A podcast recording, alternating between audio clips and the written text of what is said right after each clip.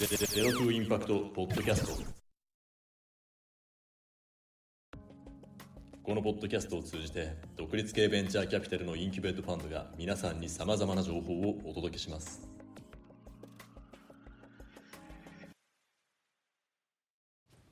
はい、それではポッドキャスト第5回目収録していきたいと思います。司会は私清水と壁谷です。よよろしくお願いしま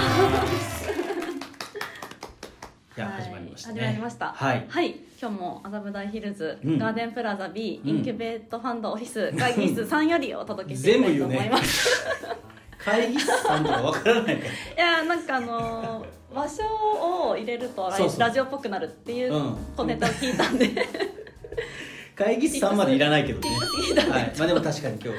こからねお届けして。ラジオ感出していこうかなは知ってる方はあのはい映像が出ると思いいますけど。やあそこだと。あそこだと知らない人はあそこかなっていうふうに考えてなんとなくね、はい、イメージで。いやでもまあ毎回しゅんさん本当元気ですよね。いやマジ元気ですよ。ね、はい悩みとかあるの？いや悩みもないに等しいんですけど ないと言っても過言ではないもう生まれた時からもう新しいことをいろいろしたい。そうそうですねもうあれやりたいこれやりたいすごいね。突っ走るとすごいねなんかこう支えてくれるさメンターみたいな人、はいはいはいなしでも大丈夫な感じなんですか？あーでもやっぱあの、うん。いますよいます全然。あいるんですね。いいますえいます。どどんな人がメンターになってこう清水さん支えてくれてる？なんかあのうん。年末になると、うん。赤い帽子と赤い服着てそれサンタじゃん。プレゼント持ってきてくれる。それサンタだわ。あサンタか、うん。違うメンター。あサンタじゃない。そうそうサンタじゃない。メンターね。自分をこう支えてくれて、はい。こう後押ししてくれる新しいサイトとか、はい。あのサービスを使うときに、うん。なんかすごいキャラクターとかが出てきて、最初はここを押してくださいみたいな、でうん。次ここを入力してそくれはあのださいみたいな。ナビゲーターかな？ナビゲーターか。それナビゲーターだね。違うのよ。あメンタ違ーう。そう違うんだ。ちょどんなイメージ？メ,、はいはい。メンター知らないかなメンタいや知ってる知ってるし、うん。いるいるんです。いる。んですけよしどそろそろ行きましょう。あなん昨日もちょうど会ってて、はいはい。なんかあそういう人そうそうそう、一次ね。会居酒屋行って、は二次会で、はい。こう飲み屋さんにまた行ったら、はいはい。ちょっとなんかすごいいろんなお酒を教えてくれて、はいはい。あなたの気分にこれがいいんじゃないですかって教えてくれるっていう、うん。すごいいい人いました。それマスターじゃない？もうもういいです。あ違う。もういいです。あ違う。今日のテーマいきましょう。あと去年上場した。それはキャスターです。キャスターか。それは大事な情報あ大ね丈夫はいうん。はい。はい。じゃあ今回のテーマですけれども。はい、はい、今回のテーマはインキュベートファンドのメンター制度に迫ろうと思っております。はい、はいちゃんとした制度がありますからちゃんとしておりますはい、これはもうちょっと僕人事としてはちゃんと皆さんに届けていきたいとそうですね。サンタでもマスターでもない。はい、ウォーターでもチーターでもない小さでもない。はい、よろしくお願いしまはい、すねお願いします。はい。はい、今回のゲストは？はい、えー、インキュベートファンドアソシエイトの南出です。よろしくお願いします。しますます。はい、インキュベートファンド新卒2期生の堀江です。よろしくお願いいたします。よろお願いします。じゃあ今回はテーマ題して。南出と。南で、南で。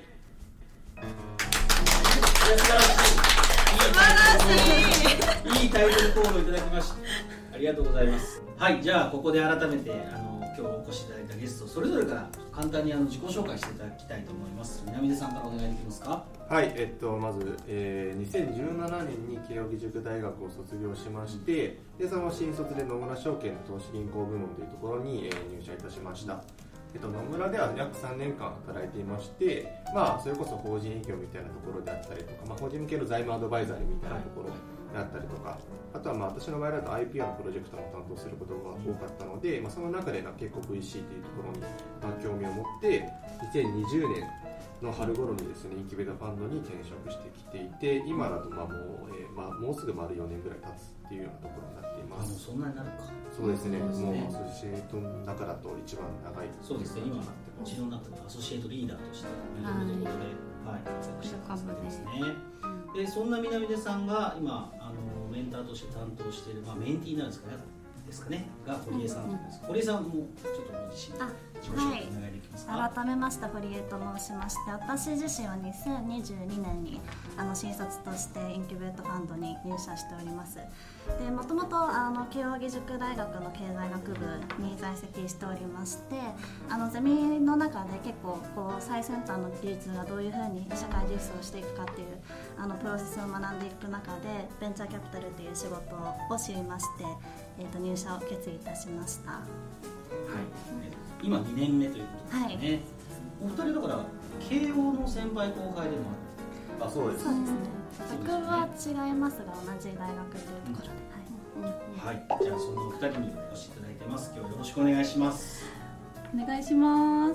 はい、で、えっ、と、過去2回では、はいあの、まあ、さ第3回で溝口さん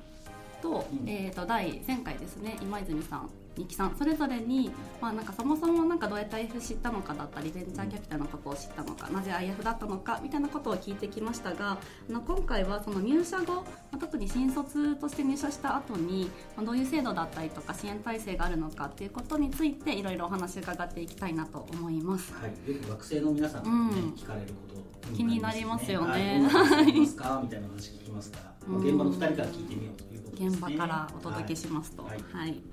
でえー、と結構あのこれもあの聞かれることかと思うんですけれども、まあ、新卒 VC どうなの議論みたいなのうん。たくさん、あのまあ、毎年出てくるかなと思っているんですけれども、まあ、なんかこう未経験で入社して本当に一流のキャピタリストになれるのかみたいな、まあ、そういう不安って実際あの内定者として、えー、と入社してきた堀江さん自身にもあったのかなと思うんですけれどもなんかそのあたりって入社前どういう印象を抱かれてましたか？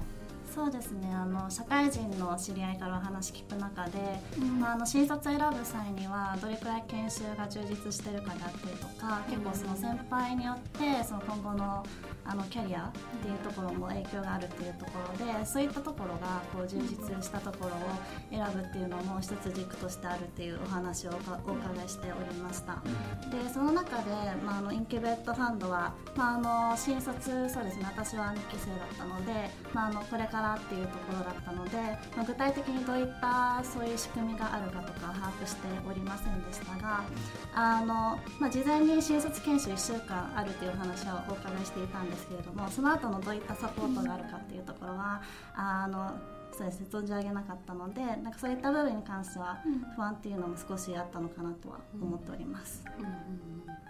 確かに。研修1週間やってその後こう放置されたらどうしようじゃないけど。そうですね。実際あの自分スケジューラーは真っ白のキャンパスがねあのそうですね。あるからはい。そこを埋めていきなさいって言われるっていうですね、うんまあそこから自分で埋めていかないといけないっていうのは確かにあるかもしれあないりますよね。そうですねうんうんまあ、そのあたりちょっとあの設計を担当されている壁谷さんにはい。もちょっと聞いてみたいなと思うんですけれども、そうですね、はい。あのインキュベートファンドであの新卒で入っていただいた皆さんにはあの今新卒研修はでもコンテンツ的にはすごく豊富にあるんじゃないかなというふうに思います、あのうちの GP たる5人でですねあの赤浦本間和田村田ポール・マクターニーという5人の GP がいますがそれぞれがあ、現場の実務で培ったあの経験ノウハウをしっかりと皆さんにお伝えするような、セッションもありますし、えーまたそのアソシエイトの皆さんですが外部の講師の方にもあお越しいただいていわゆる専門性の高いまあバリエーションとかファイナンスですとか、まあ、IT 関連のおスキルのお基礎講座ですね、はい。えーその他にも、えーまあ、例えば IPO トラックにどうやって載せていったらいいのかとかですね実際のピッチブックどういうふうにまとめたらいいのかっていうのは研修は、えーまあ、その時々に合わせて新卒で入社して1年目えー4月にもありますし半年だった時もありますしまたそれとは別に合宿形式で1週間はい。行うものもあります、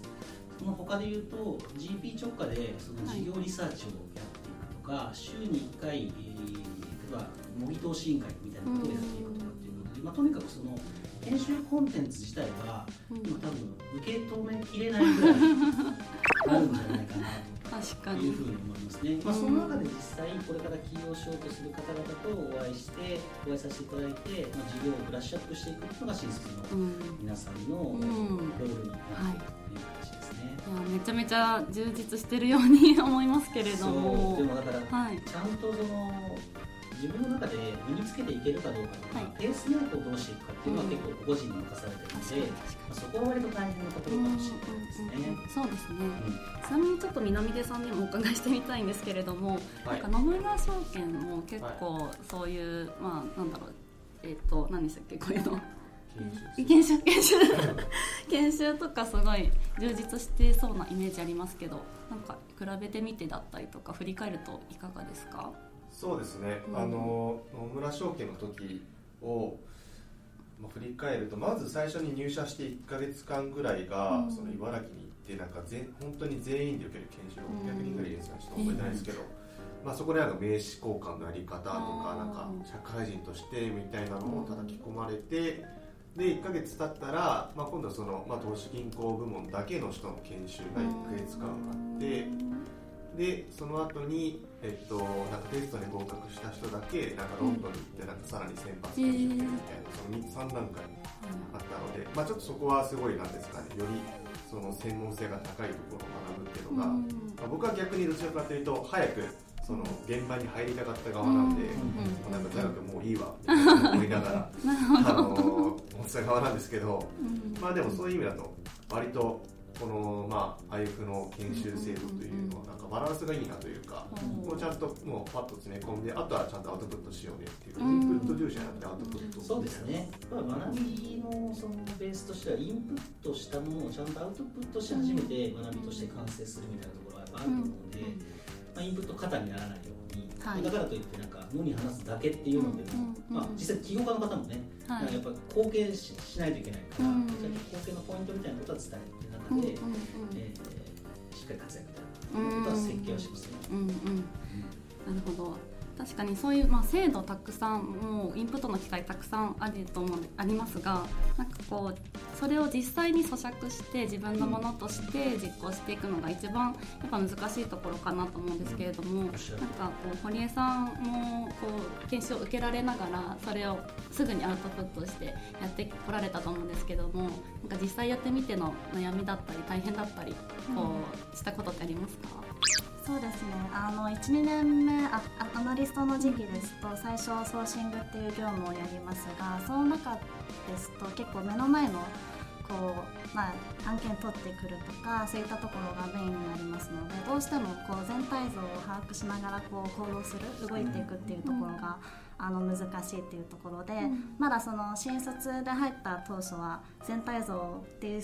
ことすらも把握できない状況の中で動かないといけないのでそういった意味でのこう、まあ、主体性を持って動くっていうところは難しい部分はありました。うん。そうですね、まあ、そういった中で、うちの場合はそのメンターメンティー制度っていうのがありましてですねこれはもう本当に1年目、えー2年目の BDA の皆さんにしっかりうちのアソシエイトクラスの方がついていただくんですが実際、えー今南出さんとお堀江さんは、あのメンターメンティーの関係でもあって、まあ、日々業務やってますがまあどんなことをメンターメンティーの間ではやってるのかちょっとこう教えていただけますか、そうですね。基本的にはまあ週1ぐらいをベースにして、まあオンワンのミーティングをまあ続けていますうで最初の通りなんかアジェンダみたいなのはなかったんですけれど、まあ、フリーディスカッションで行って、まあ、そこでなんとなくその、まあ、お互いの感覚をつかんだ後に、まあ、じゃあちょっと、まあ、こういうフォーマットでいこうかぐらいのを決めて、まあ、それこそ例えばなんかやらなきゃいけないことの進捗確認のところもあれば、なんかその、まあ、もうちょっとあのブレストっぽいようなディスカッションでなんか面白いと思ってるなんかスタートアップのディスカッションとか、うん。まあ、そういうような感じで割とざっくばらんに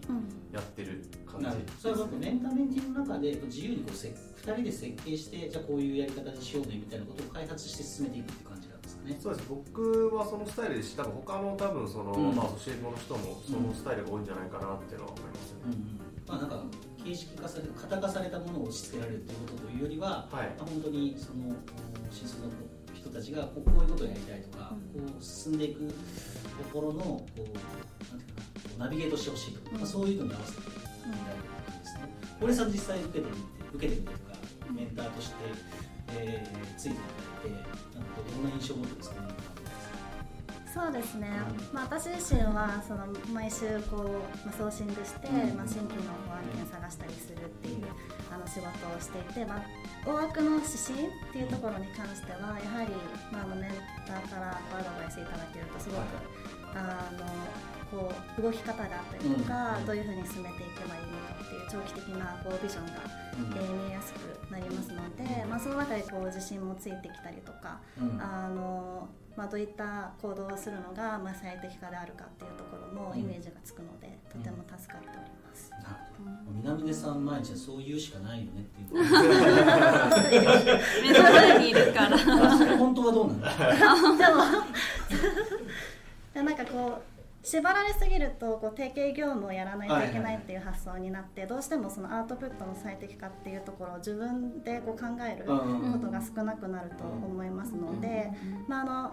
こう最初は全体像がわからない中でこうやるっていうのは難しいんですけど、うん。こうある程度こう自分のやり方とか確立、えー、とできてこう自分の意思決定できるってなると、まあ、あの主体性を持ってこう自立性があるような働き方ができると思うので、まあ、あの独立するとなるとそういうあの働き方が必要ってなることを考えるとうん。すごくいい仕組みだなバランスが取れてると思います。インベードファンドの場合はフロント部門の投資部門の皆さんも最終的には自分のファンドを持って独立するということに、えー動いてくれてるので、まあ、そういう意味では南出さんなんかもはい。そのゴールにより近いポジションにいますけど、そうですね。一方であの南出さん南出さんにとってはメンターをするっていうのは自分にとってでもどんな意味があったりするんですか？まあでもそうですね。すごいやっぱ勉強になるなってのはめちゃくちゃ思います。はい。ああのまあそれこそまあ私が新卒だった頃にメンターついてくれていた人たちはこういう気持ちだったんだなみたいなのを はい、その立場になって分かる、はい、振り返りながらやっぱ難しいな人を教えるのはみたいなのを、まあ、ベースにして、うん。まあじゃあ、まあ、その人に教えるっていうのはなかなかその言語化することであったりとか、なんかその自分の中で、まあ、なんとなくその溜まっていた知識をちょっとその、まあ、ある意味カタカナっぽくしてアウトプットししてあげるみたいなところとかをすることによって、まあ、改めてやっぱりうん。その、まあ、自分の中での整理がつくといいますか、うん。っていった意味で、まあ、あとシンプルにあの普通にアナリスト、まあ、BD のあの子たちからもあの例えばこういう情報を見ててとかいう、そういうのを共有していただく場みたいなのもあるんですけど、割とやっぱシンプルにインサイトがあるというか、うん。うんうんうん勉強になってます。ん。めちゃくちゃいいセリフですね、そうですね。確かにお教える側というかメンター側にとってもすごいあの学びがあるっていうのは、なんかすごい気づきというかでした。はい。はいでまあ、今の話でいくとなんかまあメンターは本当全部を手取り足取り教えてくれるというよりかは、まあ、うん自分の向かいたい方向性に向かって、いろんなあの自分に対して迎えるようにあのそのメンターなりの知識だったり経験をシェアしていただける、はいまあ、なのかなって思うんですけれどもなんかそういう意味ではなんか堀江さんは今後こうやっていきたいだったりとかなりたい姿っていうのはありますか？そうですね。結構入社当初はうん。こう短期的になってしまって起業家とのコミュニケーションもすぐにこう成果が出るようなものに対してこう積極的にやる一方でなかなかこう長期的なところの関係性っていうところがあの難しいと思っていた部分はあったんですけれども、まあ、あのやっていく中でこうどんどん長いスパンでこう物事をこう見れるようにはなってきたと思っているのでよりこう長期的なところでのこう、まあ、関係性構築っていうところも、はい。えー、と今後も重視していきたいと思っております。あとはそうですねもう一つ言って言いますと結構、まあ、あのアナリストもあの、まあ、い各代に 5, 5人おりますので、なんかそういった方々とこう連携したりとか、うん今後購入させてくる、横横の連携そうね横もそうですし、うん縦の連携っていうところも意識したいと思っております。やそうやって組織が強くなっていくんだなという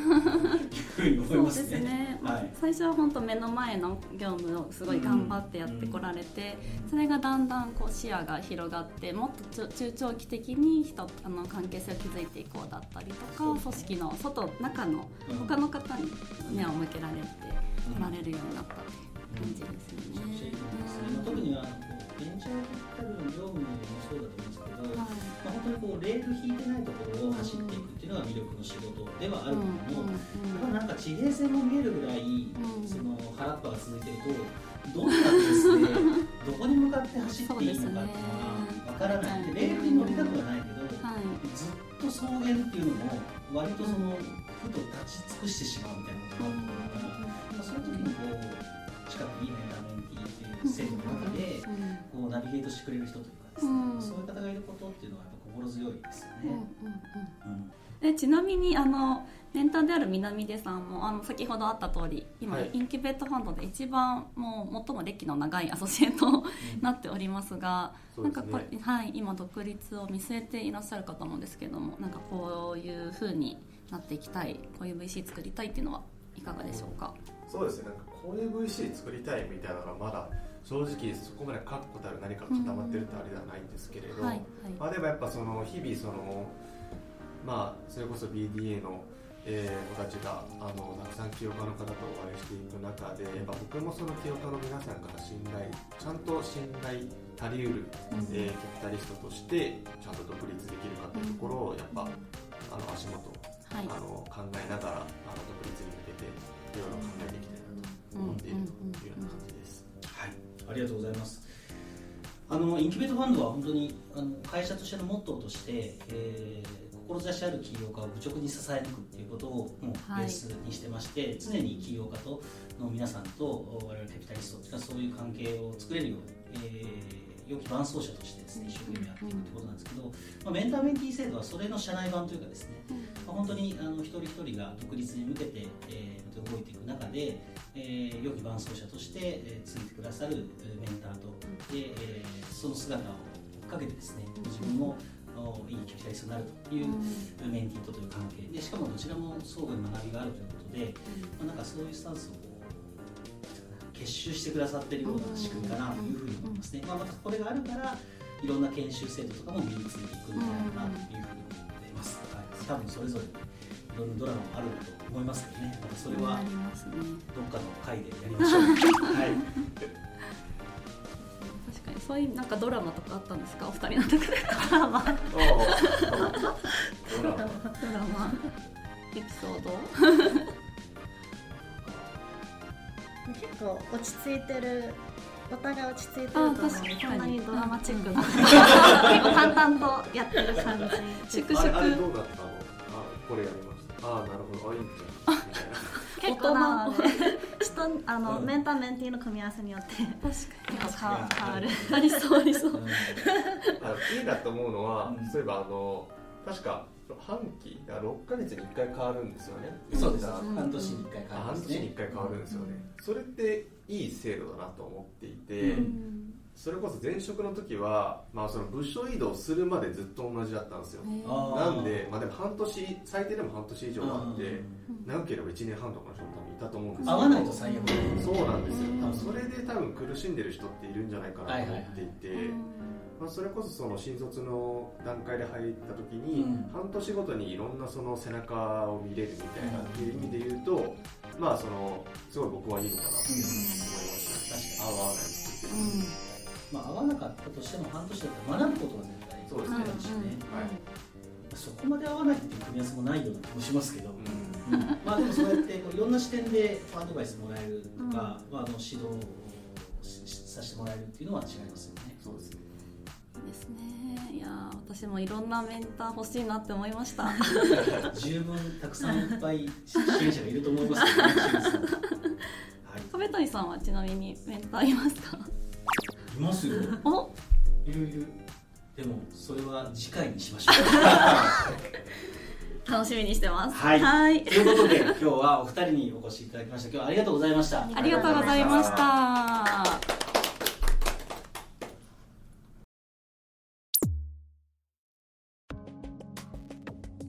いかがでしたでしょうか